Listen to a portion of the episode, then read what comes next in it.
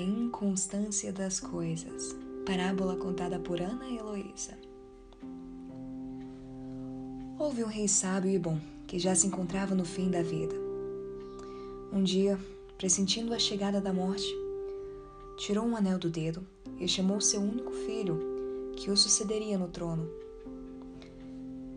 Meu filho, quando for rei, leva sempre contigo este anel.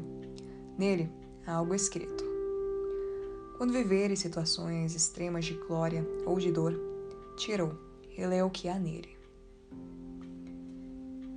Logo, o rei morreu e o filho passou a reinar em seu lugar, sempre usando o anel que o pai lhe deixara. Passado algum tempo, surgiram conflitos com o reino vizinho, que levaram a uma terrível guerra. Na frente do seu exército, o jovem rei partiu para enfrentar o inimigo com muita bravura. E no auge da batalha, vendo os companheiros lutarem e morrerem bravamente, no cenário de intensa dor e tristeza, mortos e feridos agonizantes, o rei lembrou-se do anel. Tirou e leu o que estava escrito nele.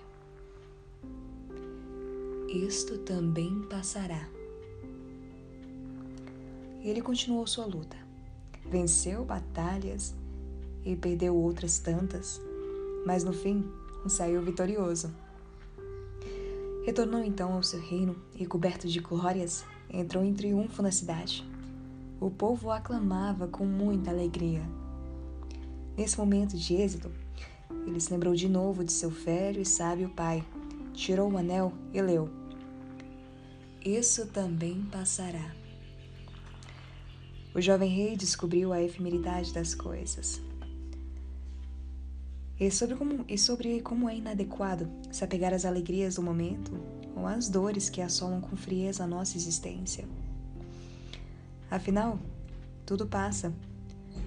E viver o presente com intensidade e sem apego é o que cabe a nós.